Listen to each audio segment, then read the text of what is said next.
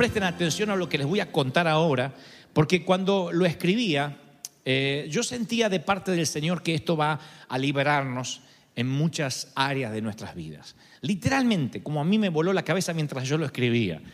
Yo les voy a hablar de un superhéroe real que aparece en las escrituras, y digo superhéroe usando la misma licencia de las películas de Marvel o de DC Comics, porque cada vez que fuimos, o los que fuimos alguna vez a la escuela dominical, a la escuela bíblica, sí o sí, aparte de hablarnos de David contra Goliat o de Gedeón y sus 300, sí o sí, en algún momento nos hablaron de Daniel.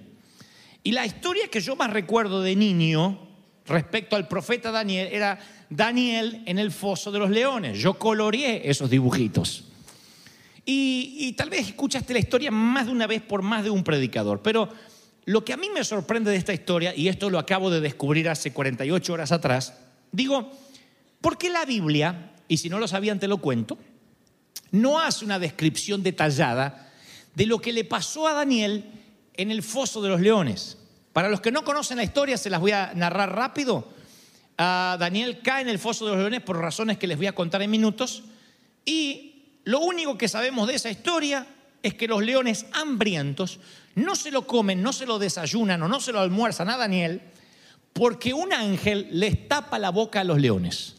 No les quita el hambre, les tapa la boca. Es todo lo que sabemos.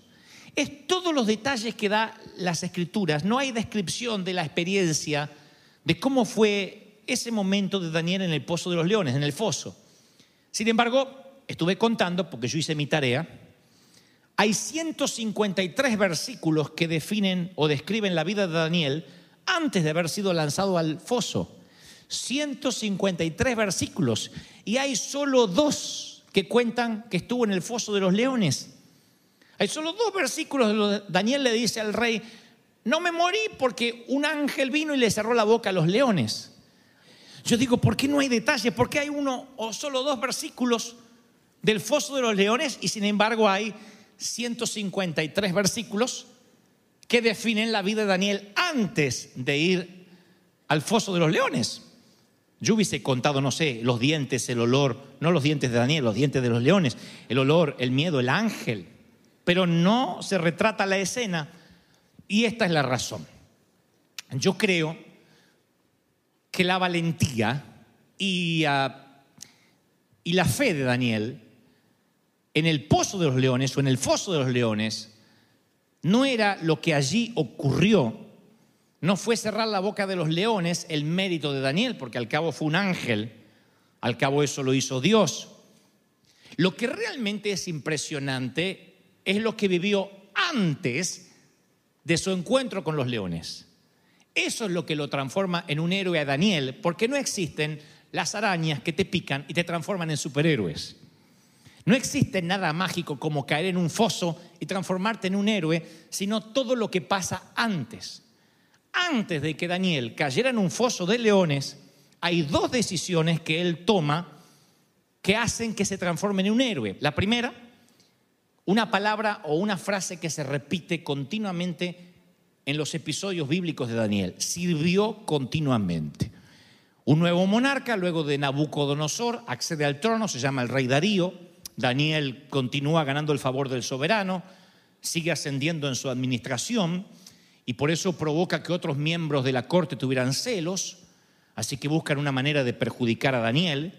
Pero la Biblia dice que Daniel aún así era superior a estos sátrapas y gobernadores, porque había en él, dice la Biblia, un espíritu superior. Era diez veces mejor, como los jóvenes de River aquí, que son diez veces mejor.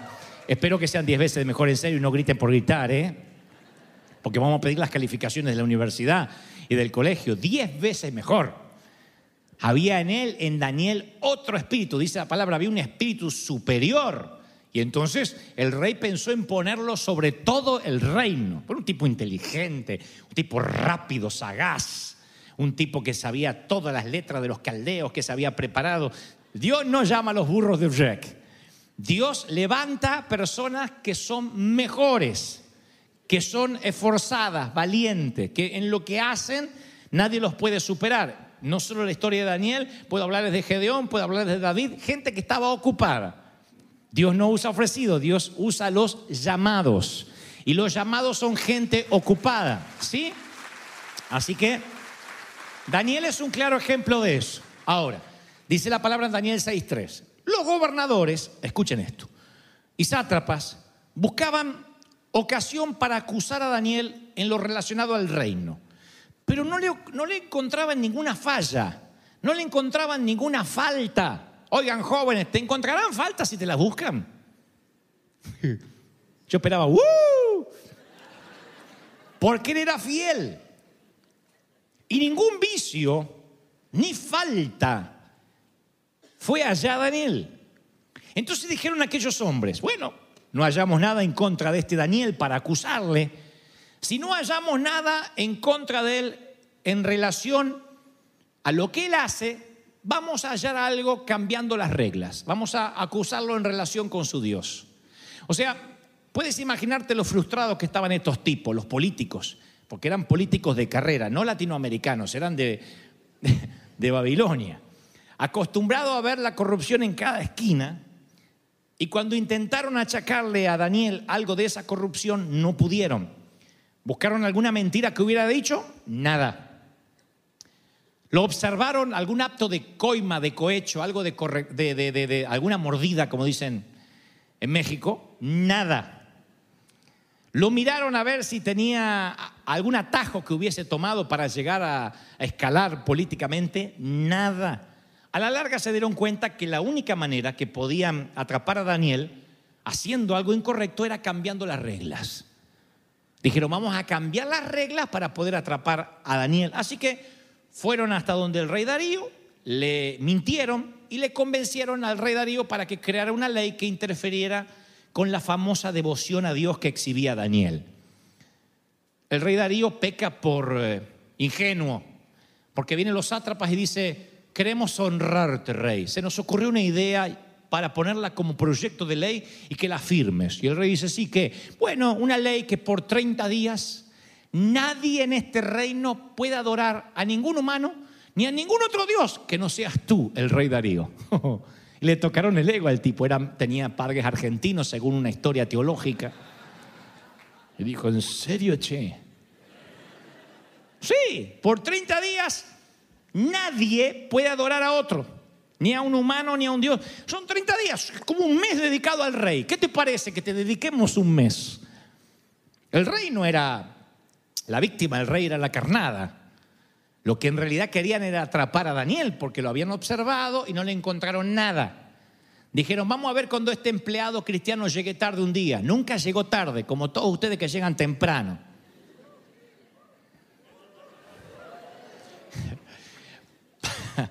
Vamos a esperar que Daniel no se quiera quedar después de hora cuando le pida a su jefe. Y como todos ustedes, siempre Daniel se quedaba después de hora cuando le pedía a su jefe. No decía, lo siento, que me echen, que me echen, yo me voy a la iglesia. No, Daniel era solícito en su trabajo. Vamos a esperar que Daniel se copie en un examen. ¡Uh! o que espere la noche anterior para estudiar porque estuvo toda la semana jugando con los jueguitos o con las tablets. ¡Uh! Y Daniel no. Daniel decía, no, no hay tiempo de tablet, me tengo que estudiar. No había tablet, bueno, pero tampoco se distraía con eso. Entonces, no lo podían atrapar en nada, dijeron, vamos a cambiar las reglas. Y lo tomaron de ingenuo al rey Darío.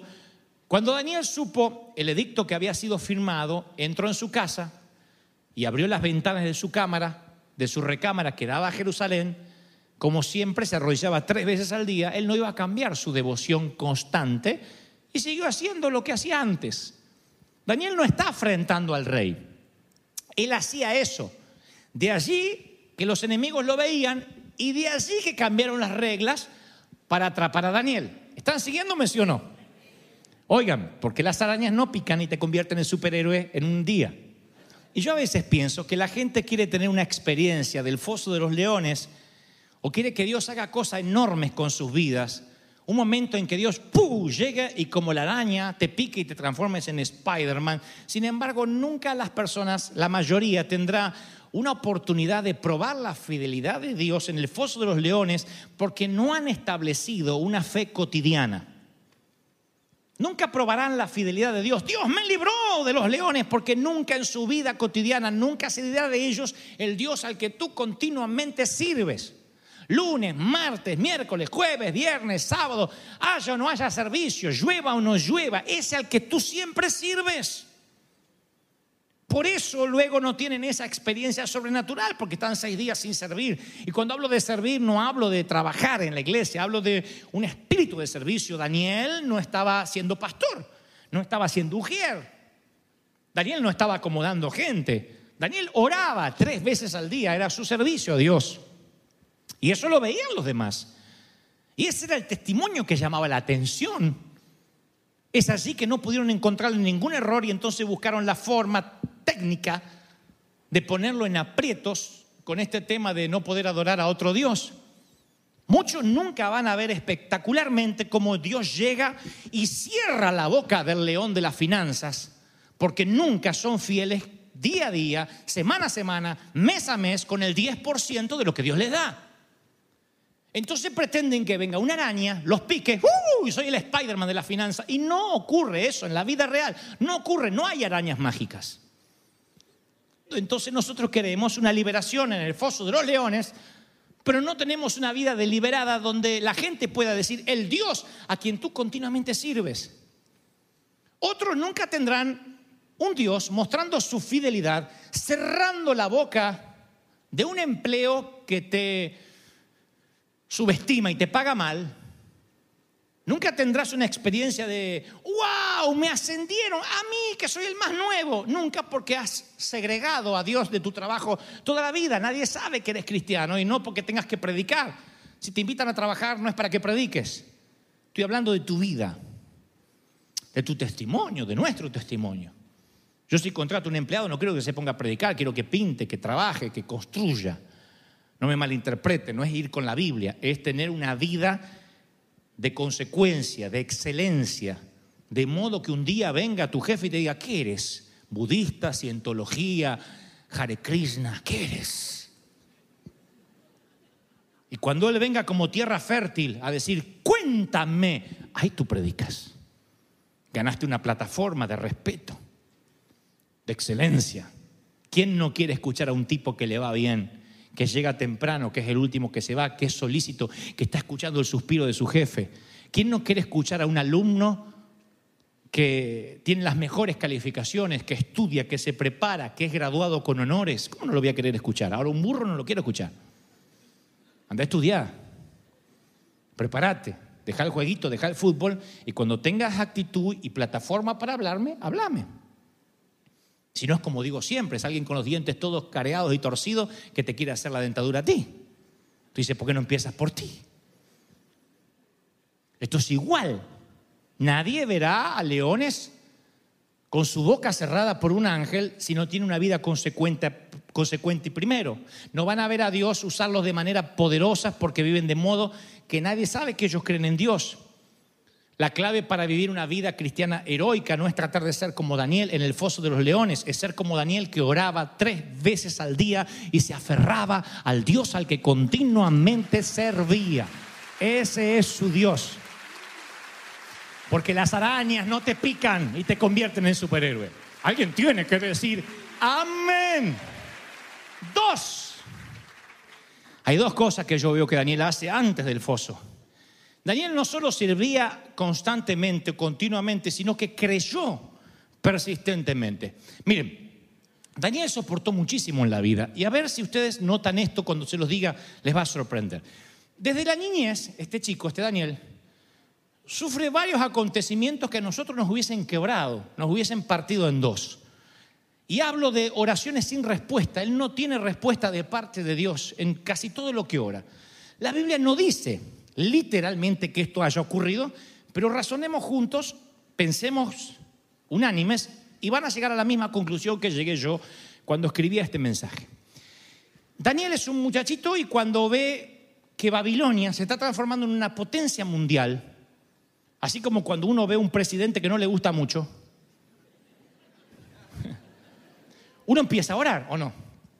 Uno empieza a orar, Señor Jesús, por favor, te pido, manténme de este lado del muro, de, de Babilonia.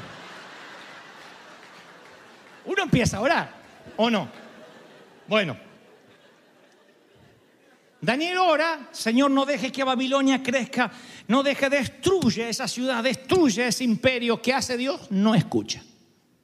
Esa oración, Daniel no la puede tachar como sí o no, tiene que ponerla, mejor dicho, puede ponerle no, pero no puede ponerle sí, Dios no la escucha. Tuvo que haber orado cuando era adolescente y se entera que los babilonios están tomando cautivos muchachos. Señor, que no me agarren, que no me agarren, Padre. Soy tu hijo, Señor, te soy útil para servirte. ¿Qué voy a hacer en una tierra mundana? Pero es uno de los que tiene que hacer el largo viaje hasta Babilonia, siendo un adolescente tomado cautivo, lejos de sus padres, de su familia. No se fue a una beca a estudiar a Harvard. Se lo llevan cautivo a un país con otro idioma, con otra lengua, con otra cultura, con otra moda, con otra alimentación, con otra dieta. Sabe que no volverá a ver nunca más a la familia. ¿Creen que Daniel no oró? Un tipo que lo atrapan por orar tres veces al día, ¿creen que no oró cuando era adolescente? ¿Consideramos que Daniel empezó a orar de adulto? No, él era un niño y un adolescente de oración. Así que ora que no lo atrapen, que no lo atrapen, que no lo atrapen y, Dios no lo escucha. Nabucodonosor ganó y se lo llevan cautivo. Hay un montón de oraciones que Daniel hace que estoy seguro que no fueran contestados y luego Nabucodonosor elige a unos cuantos para tenerlos cerca, para que sean sus mentes más brillantes. Quiere tener su Simi Valley ahí, su Apple, su Microsoft, sus genios de la época, quiere tenerlo. Los babilonios saben la mente judía, cómo opera y cómo un judío puede aprender, así que él decidirá, algunos que estén muy cerca de él, los meterá en su palacio. Eso es un motivo de celebración para cualquiera, menos para un judío devoto. Dentro del palacio no podrá, orar como quiera su Dios, no podrá leer el Pentateuco o la Biblia de aquel entonces, no podrá cantar alabanzas, así que ora para que él no sea parte del grupete que estará cerca del monarca. Y Dios no lo escucha otra vez. Y es uno de los que está cerca del monarca. Luego a este rey se le ocurre construir una estatua. Y sus amigos, sus íntimos, aquellos con los que comparten la fe, Sadrach, Mesat y le dicen, Daniel, ora por nosotros porque estaremos en un serio problema. Si no nos inclinamos, nos van a tirar, nos van a matar, nos van a tirar un horno de fuego. Y él ora y Dios no responde, van al horno de fuego. Lo que pasa después es punto aparte, Dios no está respondiendo las oraciones de Daniel. Ora y Dios no le responde. En nada de lo que Daniel está orando parece que las cosas van bien. Está en cautiverio, le va mal. Ahora cuando Daniel escucha que se va a firmar un nuevo decreto, un proyecto de ley, donde nadie podrá orar a su Dios por 30 días, ¿qué creen que hizo Daniel? ¿Qué creen? Oró. Para que el decreto no salga. Y habrá dicho algo como, Señor, tú sabes que si sale un decreto no voy a poder venir a orar porque mi cabeza va a rodar por la arena. Así que por favor, tú puedes impedir que ese decreto no salga. Así oramos porque todos queremos experiencias sobrenaturales. Algo como, ¿viste lo que pasó? Dijeron que todos los indocumentados a partir de ahora son legales. Dios lo hizo anoche. Oramos, decimos, Señor, dame favor, dame favor. Y el juez dice, no, denegado. ¿Y qué pensamos? Dios me abandonó. Dios no me escucha. Señor, yo tengo fe de que cuando el lunes me llegue el análisis por correo, no va a haber enfermedad. Dios me lo dijo. Y el lunes llega y dice que la enfermedad está avanzando. ¿Y qué piensas? Dios me abandonó. ¿Qué licencia te tomas? Ya no voy a orar más. ¿Para qué? Si oré y Dios me avergonzó. Daniel tiene todo el derecho a decir eso ha orado una, dos, tres, cuatro. Le conté por lo menos una docena de oraciones en las cuales Dios no le contestó, por lo menos del modo que él quisiera. Así que él ora para que el decreto no salga y el decreto sale. Tal vez alguien le dice, Daniel, hay un grupo que te tiene celos, que fue a hablar con el rey y están hablando mal de ti. Y él dice, voy a orar para que esta mañana les agarre eh, hemorroides. Y no se puedan levantar, o diarrea, y que no se puedan levantar de la cama. No, las cosas suceden. ¿Te ha pasado eso? A mí, ay, ¿no les pasó carmelitas descalzas? Qué bronca me da cuando así. No. ¿Por qué me pasa todo a mí? Soy el único Peter Parker acá. Todo me pasa a mí. A, mí eh, me, hicieron una demanda hace, hace como muchos años atrás y mm, yo hablaba con el abogado que era cristiano, una demanda injusta, alguien, yo lo conté en más de una ocasión, alguien que nunca trabajó para mí, pero que me hacía un reclamo de mucho, mucho dinero diciendo que yo lo había contratado, una mentira total. Y yo me sentía mal, porque hablaban de que yo era un estafador, lo que decía esa causa era horrible. Y que mi nombre estuviese en una causa, no sé si tu nombre alguna vez tuvo una causa judicial, pero es algo horrible lo que sientes. Porque dice el señor Dante Miguel Gebel, acusado de, nacido el 6 de julio de 1983,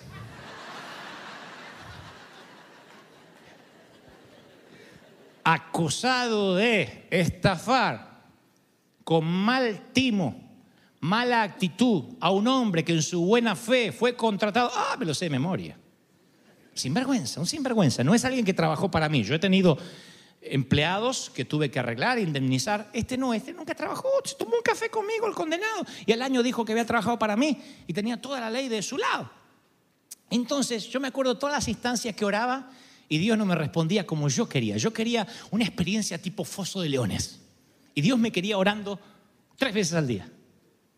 Dios decía, no, tu heroísmo se va a ver en cómo ores, en cómo me busques y cómo sigas creyendo persistentemente en mí. Y yo decía, no, mi heroísmo va a ser, yo quiero un testimonio del tipo, es cuando estaba en la droga. Yo quería algo así.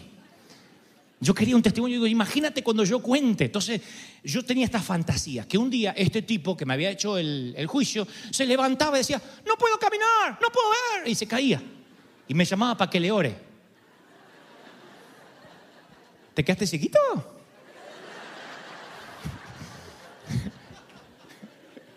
Está mal, ¿no? Y bueno, así soy, che. No, no, si te voy a orar, te voy a orar, te voy a orar. Y ahí estaba Saulo de Tarso, no veo, no veo, no veo. Tranquila, tranquilo, ya vas a ver.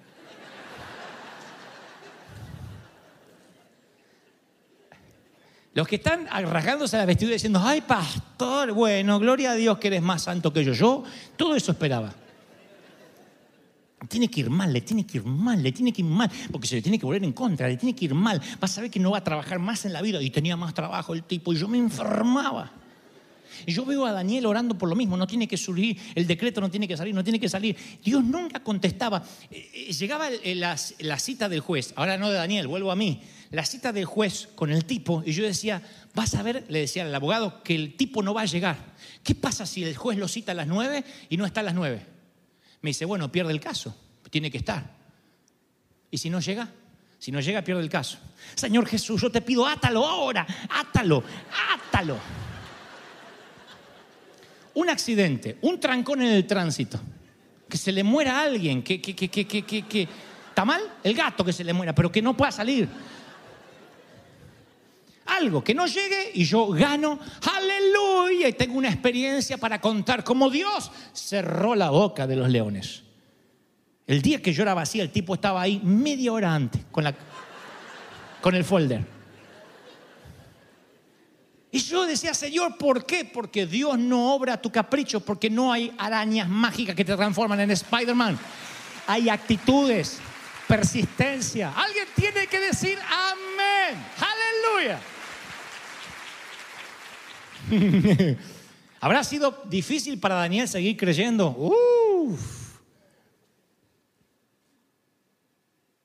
Finalmente es lanzado en el foso de los leones. ¿Creen que no oró? Ahí sí oró. Yo, después de tantos no, no, no, no, yo hubiese dicho, más sí, cómanme. Pero es, oró. ¿Cómo sé que oró? Porque esta oración sí Dios se la contestó. Y aparece un ángel y le cierra la boca al león y luego me fascina el intercambio de palabras que ocurre entre Daniel y el rey Darío a la mañana siguiente. El rey se levantó de mañana, fue al foso de los leones y llamó a voces a Daniel con voz triste le dijo, Daniel, siervo del Dios vivo, ah, el Dios tuyo, a quien tú continuamente sirves, ¿te ha podido librar de los leones? Y Daniel responde, oh rey, vive para siempre. Mi Dios envió un ángel y cerró la boca a los leones para que no me hicieran daño porque ante Él fui hallado inocente. Y aún delante tuyo, tú también sabes que soy inocente. El Dios, tú puedes tener al Dios que quieras, rey, pero hay uno solo que hace milagros en los fosos de los leones, y es el mío. Es el mío. Aleluya. Aleluya. ¿Qué produce esta obstinada fe de la vida de Daniel, aplastó la idolatría de los demás. Mira cómo responde el rey Darío. De parte mía hago esta nueva ordenanza o decreto, que en todo el dominio de mi reino todos teman y tiemblen ante el Dios de Daniel, porque Él es un Dios que está vivo y permanece por todos los siglos jamás es destruido. Él salva, libera y hace señales y maravillas en la tierra. Y le ha librado del poder de los leones a Daniel. Y a todos los que hablaron mal de Daniel, al foso de los leones. Y no era que estaban bulímicos los leones, ¿eh? Que se querían ahorrar el vomitar. Cuando arrojaron a los sátrapas, dice, la Biblia que ni siquiera alcanzaron a bajar cuando los leones habían dejado solo los huesos. Claro, pasar una noche de hambre con la boca cerrada por el ángel. Después del ayuno no sabe cómo vinieron eso, eran tacos con patas cayendo. Daniel dijo, mi Dios no falla, porque las arañas no pican y te convierten en superhéroes. No trepas muros con trajes de lycra ni te enfrentas a un Duende Verde o un Joker o a quien sea, a un Lex Luthor. El enemigo es real. Y para tener una experiencia del tipo foso de los leones, necesitas servir continuamente y creer continuamente. No dejar de creer como Daniel. Aunque Dios te diga, no, cree y sigue orando. Ves el diagnóstico y Dios dice, no, cree y sigue orando tu esperanza se aleja y tú dices, no voy a tener lo que sueño. Dios dice que te diga, cree y sigue orando, persiste. Sigue orando tres veces al día. Confía en Él porque habrá una oración que sí contestará. Y entonces será grandioso como un gran final de Hollywood. Tendrás tu historia, tendrás tu gran final. Antes de los créditos tendrás esa gran historia. Pero para tener esa gran historia tienes que servir continuamente y creer continuamente aunque las cosas salgan mal. Dios siempre se las arregla para que salgas bien. A propósito, terminó bien aquella demanda, pero no como yo hubiese querido, sino como Dios quiso. No fue matando a nadie para que yo esté feliz, condenando a otros para que yo me regocije, sino que adereza mesa delante de mis angustiadores. Dios nunca prometió aplastar tus angustiadores. Prometió servirte Él como camarero una mesa para que el angustiador mire quién es el que te sirve, quién es el que te lava los pies. Aderezas mesa delante de mí en presencia de mis angustiadores. Dios dice, te voy a bendecir, te voy a multiplicar y tus enemigos se van a morder la lengua porque van a decir, me metí con alguien cuyo Dios es un Dios viviente. A Dios no le interesa matar los babilonios, no le interesa matar al señor feudal, se llame Nabucodonosor o Darío. Ese no es el negocio de Dios, porque al cabo también los ama. A Dios le interesa que los finales terminen diciendo, no hay otro en todo el reino a que debamos adorar que no sea al Dios que Él tiene. Y entonces se da vuelta la historia, el final es asombroso y tú tienes tu final. Vamos, aplaudan al Señor de Señores y diga, ese es mi Dios. Oh, Y ese aplauso es porque Dios habló. Que se escuche ese aplauso. El rey está en casa hoy.